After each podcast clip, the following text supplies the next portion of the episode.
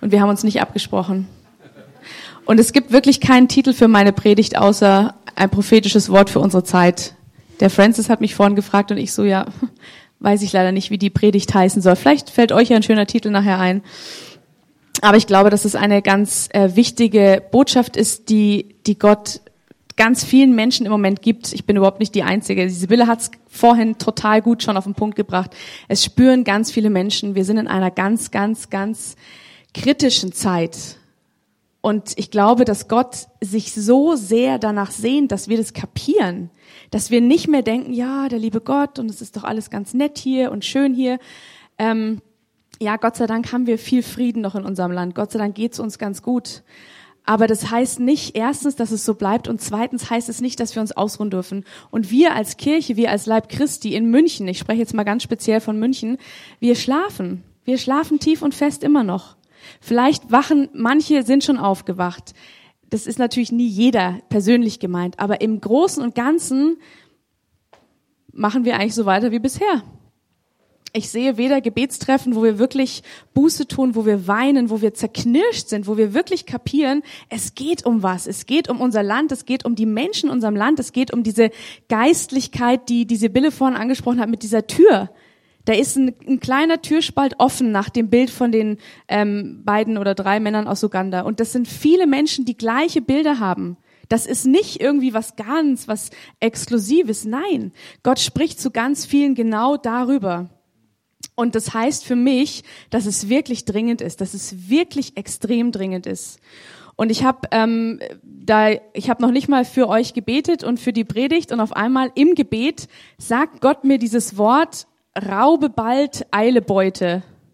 Wer hat diesen Namen schon mal gehört? Okay, ein paar, cool. Ich hatte den auch schon gehört, aber konnte mit dem Namen eigentlich nichts anfangen. Und dann habe ich ähm, gegoogelt, wie man das halt heute so macht. Und dann stand da Jesaja 8. Und dann habe ich Jesaja 8 gelesen. Und ihr habt Glück, heute gibt's fast nur eine Bibelstelle aber die sehr ausführlich. Und wenn du willst und du eine Bibel dabei hast, dann geh zu Jesaja 8 oder ihr schreibt mit, wie auch immer ihr das machen wollt. Jedenfalls ist es etwas, was wirklich von Gottes Herzen kommt. Und obwohl Jesaja in Israel damals gelebt hat und über Israel prophezeit hat und diesem Volk Gottes Herz offenbart hat, gelten die Prinzipien und die Worte für uns heute auch. Also wir nehmen nichts weg von Israel, sondern wir fügen uns dazu, weil es die gleichen Strukturen, Prinzipien und die gleiche geistliche Botschaft ist, die damals der Jesaja auch schon gesagt hat. Es geht los. Und der Herr sagte zu mir, nimm dir eine große Tafel und schreib darauf mit Menschengriffel, raube bald, eile Beute. Ich muss euch den hebräischen Namen sagen, weil der ist zu cool und ich habe den auswendig gelernt. Maher Shalal Hashbas. Also für den Fall, irgendjemand ist schwanger unter euch und ihr sucht noch einen Namen. Das wäre zum Beispiel so was ganz Exklusives. Oder auch einfach Raube bald Eilebeute. Komm jetzt her.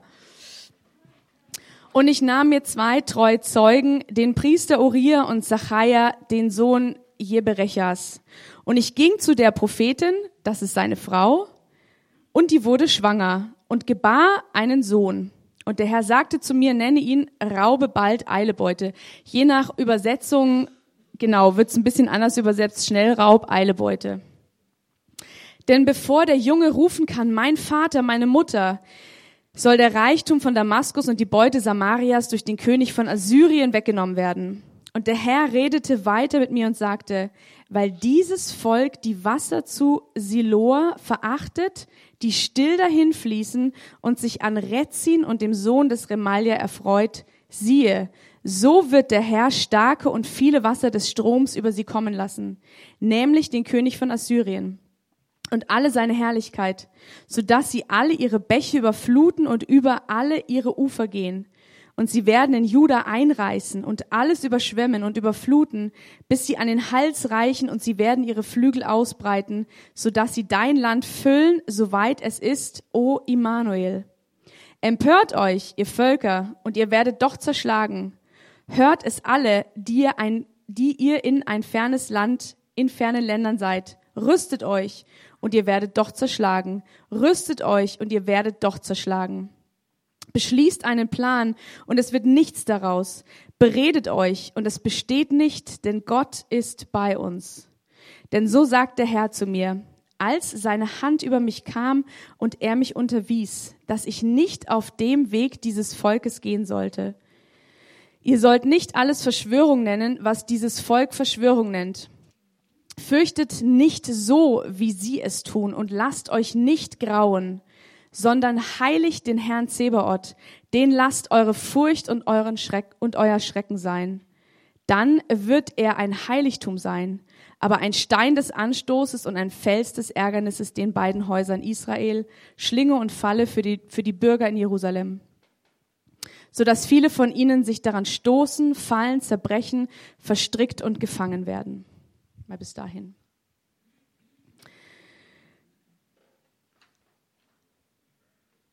Da wird ganz klar beschrieben, die die, die Häuser, also die Israeliten und Juda, die haben sich von Gott abgewandt. Und es kommt in einer Stelle so klar raus und die finde ich so fantastisch und so geradlinig und so tief. Da heißt es nämlich, weil dieses Volk das Wasser von Siloa und so weiter, dann habe ich mir, also das kann man ja total schön überlesen.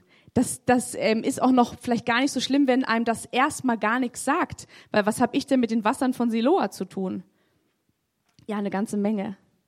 Weil dieses Volk das Wasser von Siloa verworfen, das still dahin fließt und hat dann eben Freude an Rezin. Rezin ist zum Beispiel heißt übersetzt, also wenn man es im Urtext anschaut, eigener Wille, ähm, so Vergnügen und alles das, was mir so Spaß macht. Und da habe ich mir gedacht, oh, huch, das hat ja doch was mit uns zu tun. Und dieses Siloa, da kommen wir gleich drauf zurück. Also der erste Punkt ist, dass Gott wirklich ganz, ganz, ganz arg an unsere Herzenstüren klopft und sagt, nicht dein Wille ist das Wichtige. Nicht das Vergnügen, was du vielleicht suchst, ist das Wichtige. Nicht das, was dir irgendwie Freude bereitet, ist das Wichtige sondern als allererstes suche meinen Willen, suche meine Gegenwart, suche mein Wort, suche meine Gemeinschaft, suche das, was ich zu sagen und zu geben habe. Gott sagt nicht, ihr werdet nie wieder Freude haben. Überhaupt gar nicht, ganz im Gegenteil. Aber wenn es immer um mich geht, um meinen Willen, um was mir gut tut und ach, ich fühle mich heute eigentlich jetzt nicht nach Gebet oder also ganz ehrlich, ich kenne das auch. Das ist, ich sage das genauso zu mir auch. Ich kenne auch so Zeiten, wo ich mir denke, ach nee, ich mag jetzt eigentlich nicht, bleib lieber zu Hause, guck lieber Fernsehen. Das sind gar keine schwerwiegenden Dinge, die wir dann vielleicht tun. Aber es ist eine Entscheidung, will ich, was mein Wille ist, finde ich das super, das, was mir gut tut, das, was mir gefällt, oder will ich eigentlich, was dem Herrn gefällt? Und da kann jeder das schon mal aufschreiben für sich und vielleicht als Hausaufgabe nochmal den Herrn fragen. Oder vielleicht sagt der Heilige Geist dir gerade jetzt was. Darum siehe, lässt der Herr das mächtige und große Wasser des Stroms über sie heraufsteigen, den König von Assur und alle seine Herrlichkeit. Er wird heraufsteigen über alle seine Betten, also die Flussbetten sind gemeint, und über alle seine Ufer gehen. So, und diesen Teil sehen wir massiv gerade. Was sehen wir gerade? Es kommt eine Flut von Ungöttlichkeit in unser Land. Es ist schon da, aber es kommt immer noch mehr. Es kommt immer noch mehr und immer noch mehr. Warum? Warum? Warum passiert es? Es geht überhaupt nicht um Schuldzuweisung, gar nicht. Aber Gottes Herz ist, dass er sagt, hey, es ist noch nicht zu spät. Ihr könnt jetzt noch was tun. Es ist noch Zeit, umzukehren. Es ist noch Zeit, dass man eben das abwendet, was gerade passiert. Aber das geht nicht, wenn wir einfach nur nett jeden Sonntag in die Kirche gehen und das war's. Es funktioniert nicht. Das muss mein Leben total berühren. Das muss mein Leben aufrütteln. Mein Leben, mein Herz muss es aufrütteln. Mein Geist muss es aufrütteln. Sonst wird sich eh nichts ändern, weil wenn jemand Druck von außen macht, dann, ja gut, dann gehe ich halt zum Gebetstreffen. Okay. Aber es hat mit mir nichts gemacht. Der Heilige Geist, der soll an unseren Herzen wirken dürfen. Das ist der Punkt. Es geht nicht darum, dass man sagt, okay, wir verpflichten jetzt alle jeden Tag zum Gebet zu kommen. Kann man machen, bringt aber nicht viel, weil das da drin ist ja nicht anders. Aber er sagt, weil wir die stillen Wasser ver, ver, äh, verlassen haben. Und damals war das dieser Teich von Siloa, kennst du vielleicht, der wird in der Bibel im Neuen Testament oft beschrieben, weil wir diese stillen Wasser verloren haben. Und Siloa heißt eigentlich Leitungskanal. Jetzt kannst du das im Geistlichen übertragen, weil wir eigentlich die, die Leitung oder die Verbindung zu Gott so vielleicht nicht verloren haben, aber so, ja, so nicht vielleicht, manchmal nicht so ganz ernst nehmen. Oder auch nicht denken, dass es total entscheidend ist und wichtig ist, weil wir denken, ja, okay, ich, wenn ich, ich bete ja schon auch ab und zu und, ähm, und mir geht's ja auch ganz gut. Das ist schön, das freut mich. Aber es geht um viel mehr. Es geht um viel mehr. Es geht um Kirche, Leib Christi. Es geht um Städte und Nationen. Und ich glaube, wir sind in dieser Zeit, wo wir das kapieren müssen. Es geht nicht mehr nur um uns. Um jeden von euch geht's immer auch bei Gott persönlich. Das ist ganz klar. Aber Gottes Herz ist ja viel größer. Der will ja wirklich Nationen erreichen. Geht hin und macht so Jüngern ganze Völker, Nationen. Das ist immer noch der Auftrag. Das ist immer noch, wonach sich Gottes Herz sehnt. Und es ist klar, dass ich nicht eine ganze Nation äh, zu Jesus bringe. Du vielleicht alleine auch nicht, weil du dich jetzt auf den Marienplatz stellst und predigst. Aber vielleicht ist es dann, dass du im Gebet ernstlich ringst und, und wirklich die Last von Gott auf dem Herz hast, für dieses Volk zu beten, für deine Stadt zu beten. Ähm, also ich sag manchmal, wir beten so von hier bis hier, so von ähm, Kopfdeckel, wie sagt, wie sagt man da? Scheitel, danke. Bis zum Kinn. Was meine ich damit? Das sind schon ganz richtige Gebete, die wir sprechen, aber es sind halt so Kopfgebete. Das hat mit unserem Gefühl oft überhaupt nichts zu tun. Ich kann für die verlorensten Menschen beten und ich vergieße keine Träne sorry, also irgendwas stimmt da nicht. Gott vergießt Tränen für die Verlorenen dieser Welt. Gott vergießt Tränen, wenn er sieht, da kommt eine Flut von Mist und Dreck und Ungöttlichem in ein Land. Und das ist nicht nur unser Land, das sind andere Länder auch in unsere Stadt. Und es ist nicht, dass er sagt, nur mal, blöd, blöd gelaufen, gell? Nein, er weint darüber und er sehnt sich danach, dass sich das verändert.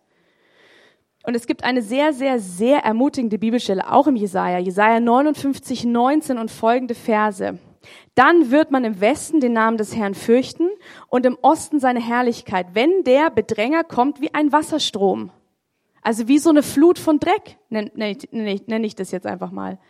Dann wird der Hauch des Herrn ihn in die Flucht schlagen. Amen. Also es ist überhaupt nicht zu spät und aussichtslos.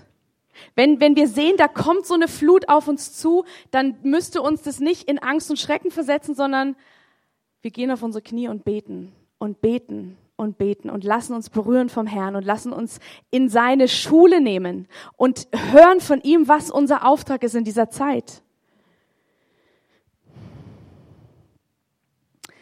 Dieser Teich ähm, von Siloa, der war eben bei Jerusalem und Jesus, der hat beim Laubhüttenfest, übrigens wisst ihr, dass wir gerade Laubhüttenfest haben, also die jüdischen, ja, genau, also passt sehr gut. Ähm, während des Laubhüttenfests hat Jesus, da gibt's so eine ähm, Wasserschöpftradition oder Wasserschöpfzeremonie. Ich kenne die ehrlich gesagt nicht. Bitte? Aha, sehr gut, da sitzen die Experten. Und in Johannes 7, da lesen wir, dass Jesus exakt an diesem Laubhüttenfesttag Wasser schöpft.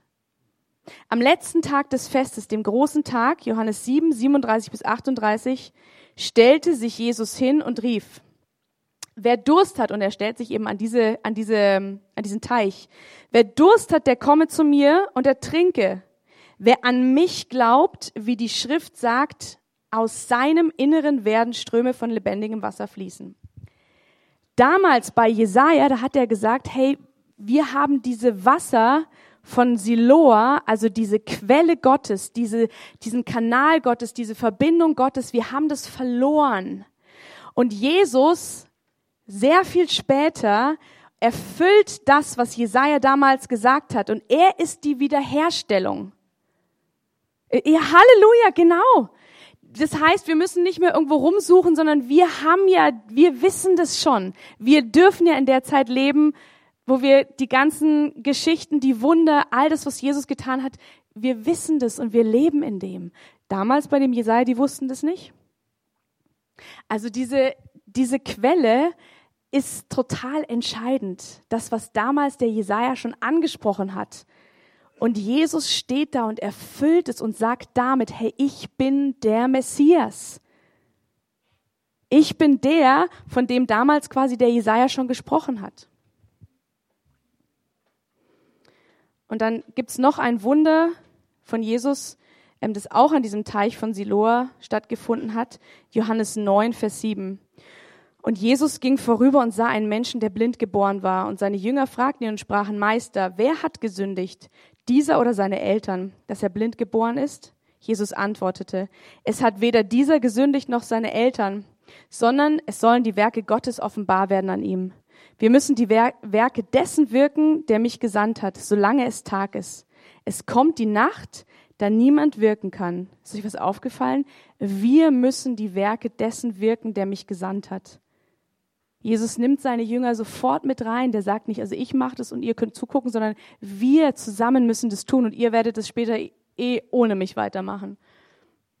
Es kommt die Nacht, da niemand wirken kann. Solange ich in der Welt bin, bin ich das Licht der Welt. Als er das gesagt hatte, spuckte er auf die Erde, machte daraus einen Brei und strich den Brei auf die Augen des Blinden. Und er sprach zu ihm, Geh zum Teich Siloa und wasche dich. Da ging er hin und wusch sich und kam sehend wieder diese, dieses Siloa, das ist, hat so eine tiefe Bedeutung, weil es ist nicht einfach nur, dass er sich den Brei abwaschen sollte, sondern das war wie die Wiederherstellung mit dieser, mit Gott. Das war die Wiederherstellung einer Gottesbeziehung. Und wenn jetzt Jesus sagt, wir sind, also wir, wir machen das da so zusammen, was heißt denn das dann für dich und für mich? Nochmal? Er macht's auch mit uns. Das heißt, dass du jetzt so ein kleiner Jesus bist hier auf dieser Welt. Auf dieser Welt? Ja, auf dieser Welt. Kleiner Gesandter. Und es das heißt, dass ich, ich muss nicht zum Teich Siloa gehen, Gott sei Dank, aber ich bin, ich bin ein Botschafter an Christi Stadt und nicht nur mit Reden, sondern mit Tun. Jesus hat nicht nur geredet, der hat getan. Und wenn wir hier auf dieser Welt inspiriert von dem Heiligen Geist und gefüllt von der Liebe Gottes, wenn wir unseren Teil, und der mag klein sein, wenn wir unseren Teil tun, dann wird es nicht nur Gott die Ehre bringen, sondern es wird Menschen aufmerksam machen auf Gott. Es wird Menschen hungrig und durstig machen. Wenn wir Salz sind, also wenn du eine versalzene Suppe isst, was hast du dann? Durst, genau. Und wenn wir Salz sind und so salzig sozusagen, dass die anderen Menschen Durst bekommen, das ist gut. Und dann können sie an diese Quelle kommen. Also wir sind die, die die Welt ja mit Gott versöhnen soll. Wir haben ja diesen Auftrag der Versöhnung. Und da muss man ja irgendwie auch rausgehen, sonst äh, passiert nichts. Und deswegen muss man nicht kein Evangelist sein und nicht das Amt, das Amt des Evangelisten haben, ist überhaupt nicht gefordert. Aber jeder, so wie er kann, wie er gesendet wird von Gott, tut er seinen Teil.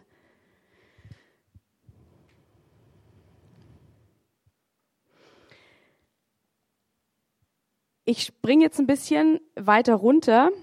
Ähm, mit dem, was, was ich sehr ermutigend finde, ist, dass Gott sagt, hey, plant eure Pläne, ihr Völker macht und tobt und äh, plant gegen mich und all diese Sachen. Aber letztendlich werdet ihr nicht durchkommen damit. Letztendlich wird Gott siegen. Und diese Hoffnung und diese Freude und diesen, diese, diese Zuversicht, die müssen wir haben in all dem, was hier passiert.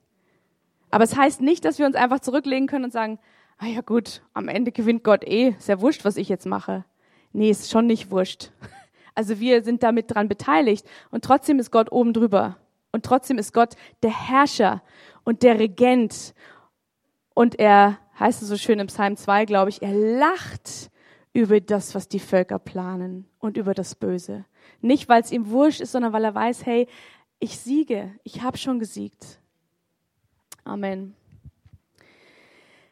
Ähm, in Vers 10, ihr könnt gerne euch noch aufschreiben, Jesaja 9, Vers 5, weil da kommt dann eben die, da kommt Jesus ins Spiel. Da wird Jesus erwähnt. Immanuel haben wir schon gelesen. Ein Kind ist uns geboren, ein Sohn uns gegeben und die Herrschaft ruht auf seiner Schulter. Und man nennt seinen Namen wunderbarer Ratgeber, starker Gott, Vater der Ewigkeit, Fürst des Friedens. Sie hatten damals nur die Prophetie. Wir haben die Erfüllung. Und das ist, wir haben so ein Privileg und so ein Vorrecht. Das ist Hammer. Das ist so stark. Wir haben, wir haben wirklich alles und wir haben die beste Botschaft der Welt und wir haben quasi den ganzen Himmel hinter uns. Wir haben den, den Sieger dieser, den, ja, den Erlöser und den Sieger in uns und mit uns. Wovor haben wir Angst?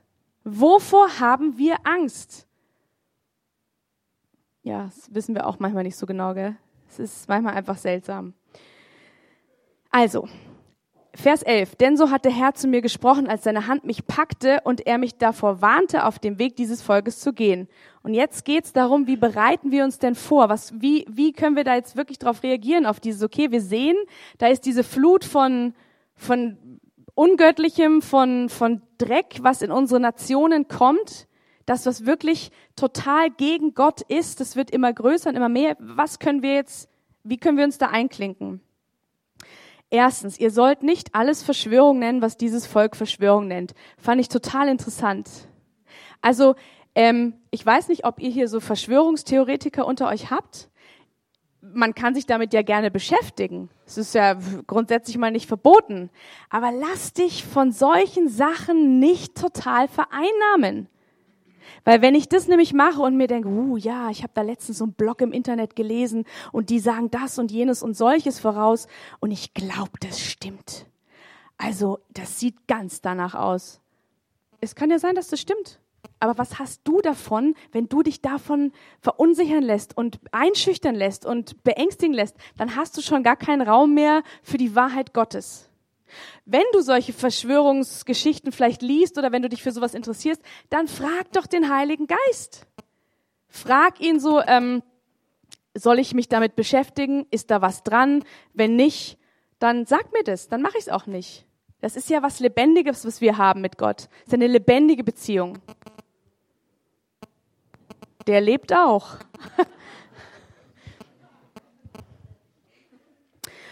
Und das, was sie fürchten, sollt ihr nicht fürchten.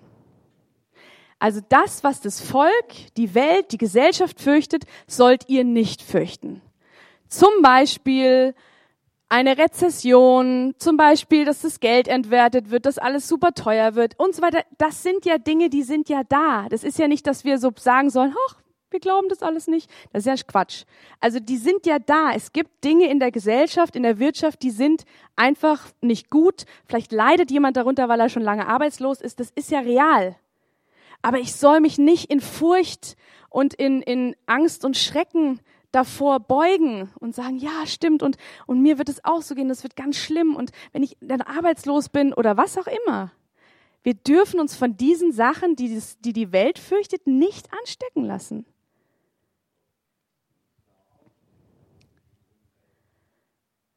Aufstehen gegen Unrecht, das auch. Aber wenn ich mich erschrecken lasse, stehe ich nicht auf gegen Unrecht. Ich muss mich nicht erschrecken vor diesen Dingen. Ich muss nicht mich beugen vor diesen Dingen. Und es ist ja immer auch die Frage, was beten wir an, ne? Also, das, was ich, was ich die ganze Zeit anschaue, das kann sein die Zeitung, das kann sein die schlechten Nachrichten, das kann sein irgendwas anderes, dann ist es eine Form von Anbetung. Da sitzt du natürlich nicht vor der Zeitung und betest die Zeitung an. Aber wenn du dich ständig damit beschäftigst, dann ist es eine Form von Anbetung. Und das führt dann leider nicht zu einem positiven Ergebnis. Also stellt euch nicht der Welt gleich. Römer spricht davon. Stellt euch nicht der Welt gleich, sondern erneuert euch euren Sinn durch das Wort Gottes, durch die Liebe Gottes, durch das, was von Gott kommt, nicht von das, was von der Welt kommt. Eure Quelle ist woanders.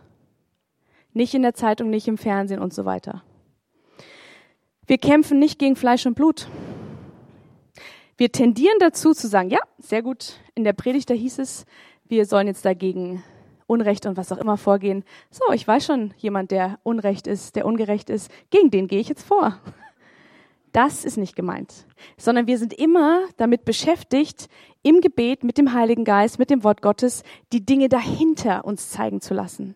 Wenn du jemanden kennst, der vielleicht wirklich total Unrecht tut und ungerecht ist, dann ist es nicht, dass ich den Menschen bekämpfe, sondern das, was hinter diesem Menschen ihn selber knechtet, ihn in diese, in diese Spur gebracht hat. Wir kämpfen nicht gegen Fleisch und Blut, sondern gegen die Mächte und Gewalten. So ist es des Himmels der Finsternis, also das, was wir mit unseren physischen Augen so nicht sehen. Das ist unser Ziel. Das sollen wir treffen, nicht die Menschen. Die Menschen sollen wir lieben, lieben, lieben und nochmal lieben. Und das können die allerunmöglichsten, abgefahrensten Sünder sein, die mit Gott nichts zu tun haben wollen. Genau die müssen wir lieben. Die können in Megasünde leben, genau die müssen wir lieben. Und daran erkennen wir auch, wie viel Liebe wir in uns haben. Jemand hat mal zu mir gesagt, ähm, man kann sehr gut daran erkennen, ähm, wie praktisch dein geistlicher, mein Level ist, in dem, wie viele ungeistliche Freunde ich habe. Weil wenn ich mich nur mit Christen abgebe, sorry, da werde ich nicht wachsen. Aber wenn ich mich mit den Menschen abgebe, die Gott total liebt und die Gott sehr sieht und die er erreichen will, da werde ich wachsen, da wirst du wachsen, das kann ich dir versprechen. Und was diese Bilde schon vorhin so super gesagt hat, Buße tun. Das ist eines der aller, aller, aller zentralsten Dinge. Und ich glaube, dass wir manchmal in den Kirchen und Gemeinden einfach keinen Bock mehr haben, Buße zu tun, weil uns das so oft so aufgedrückt wurde, so ja, ihr, ähm, ihr habt noch nicht genug Buße getan für die NS-Zeit und dies und jenes. Und ich glaube manchmal, dass wir bußmüde geworden sind. Aber es geht gar nicht immer um dieses große Nationale, sondern es geht einfach um dich, um dein Leben. Ihr erinnert euch an die letzte Predigt Tempelreinigung. Das ist genau das, dass mein Leben rein bleibt, dass ich einfach vor Gott kommen darf und sagen kann, hey, das und das ist passiert, ich habe das erkannt, ich bring dir das Jesus an dein Kreuz und ich bitte dich um Vergebung. Und wenn wir in so einem Lebensstil sind, dann wird Gott uns, und da bin ich ganz sicher, Dinge zeigen, die größer sind. Dann wirst du auf einmal merken, oh ja, ich, ich habe da eine Erkenntnis gehabt oder ich habe mich mit jemandem unterhalten über die Stadt München und ich habe jetzt kapiert, was vor zehn Jahren hier passiert ist, vor 50, vor 100, wie auch immer. Und auf einmal kommst du in eine, in eine ähm, Fürbitte und in eine Bußhaltung, die sehr wohl was auch mit der Stadt oder mit einer Kirche oder mit einem Gebäude zu tun hat. Und das ist aber nicht im Sinne von, oh, ihr seid so schuldig und ihr habt so viel falsch gemacht, sondern es ist einfach nur dieses, hey, wir wollen das in Ordnung bringen vor Gott. Es geht nicht darum zu sagen, ihr seid so schlecht, sondern es geht darum zu sagen, Gott, du bist so groß und du bist der Einzige, der das wiederherstellen kann. Und deswegen bringen wir das zu dir. Das ist wie Jesus, der hat die Erfüllung gebracht von dem Teich Siloa. Da war es kaputt. Die haben, die haben nicht auf Gott mehr gehört. Die haben diese Quelle, diese Leitung zu Gott nicht mehr bedient sozusagen. Und Jesus kommt und macht es wieder heil. Der stellt es wieder her. Und genau das Gleiche ist es auch, was wir tun dürfen im Geist. Wir dürfen deswegen Buße tun, damit wieder was hergestellt wird, damit wieder was fließen kann, damit wieder Leben kommen kann.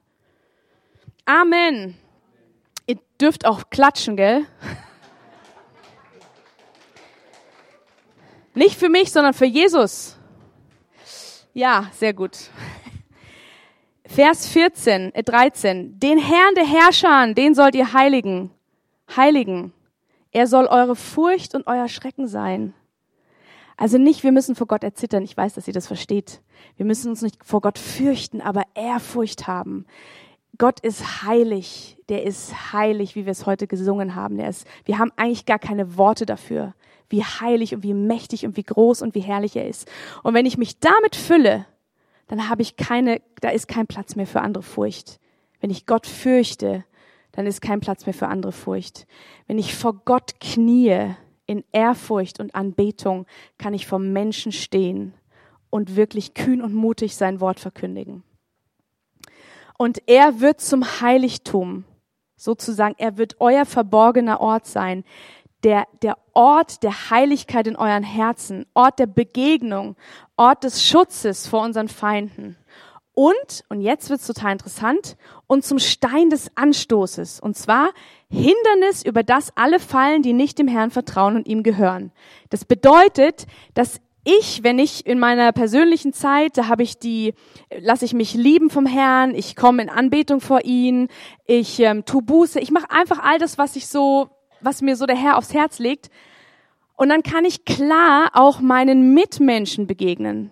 Und es ist vielleicht manchmal ungemütlich, wenn man dann in irgendeiner Situation von Jesus erzählt oder ja, irgendwie halt über den Glauben redet und vielleicht merkst du gleich über die Person, oh toll, die will es eigentlich gar nicht hören oder ist voll blöd und ich fühle mich auch selber gar nicht gut, dass ich das jetzt erzähle, tu's trotzdem.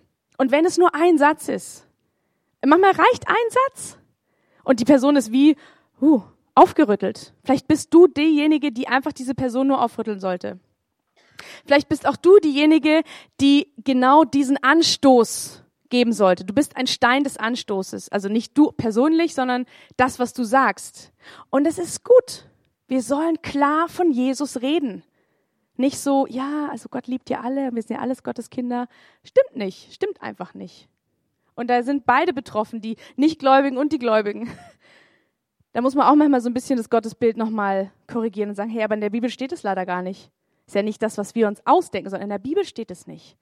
Es darf ein Stein zum Anstoß sein, weil manche werden dann fallen, es ist so, manche werden sich gegen Gott ganz bewusst entscheiden und manche werden eben sagen, wow, krass, jetzt habe ich das verstanden oder jetzt will ich auch das, was du hast, wie auch immer. Und wir beten natürlich, dass Menschen, die uns auf dem Herzen liegen und die sich gerade jetzt für Gott, äh, die, die sich gegen Gott entschieden haben, dass sie sich für Gott entscheiden. Natürlich, das bleibt ja. Wir sollen beten, dass das passiert. Aber klar müssen wir sein.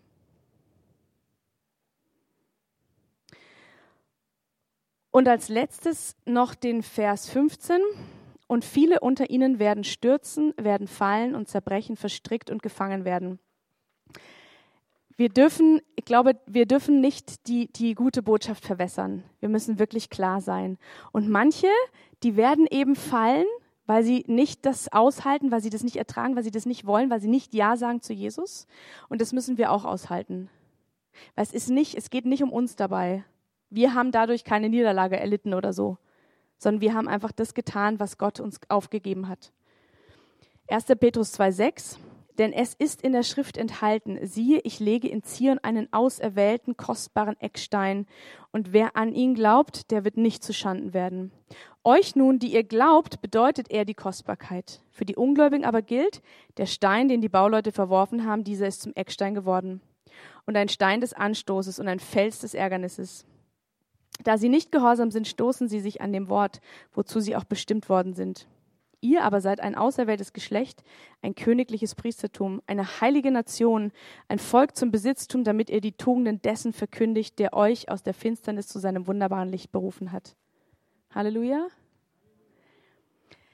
Seid herausgefordert und ich hoffe auch ein bisschen aufgeweckt, aufgerüttelt, aber gleichzeitig ermutigt.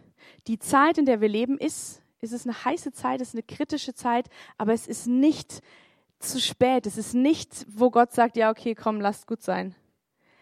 Gott sehnt sich danach, dass wir wieder zurückkommen zu diesem, ja, Buße tun, anbeten und sein Wort so in unsere Mitte nehmen und so ernst nehmen, dass wir wirklich in dieser Nation und für diese Nation Segen bringen, für diese Stadt Segen bringen. Und das macht jeder persönlich zu Hause, aber auch als Kollektiv. Das ist Gottes Herz, dass wir sehen, dass unsere Nation wirklich nochmal eine Änderung erfährt. Und es funktioniert nicht, wenn wir Sonntag zweimal zwei Stunden Gottesdienst gehen und sonst nicht. Das weiß ich. Es, ist, es bedeutet auch Opfer. Es bedeutet, dass ich mich mit anderen Leuten zusammentue, dass ich regelmäßig für diese Stadt bete, dass ich für das Land bete, dass ich Buße tue. Amen.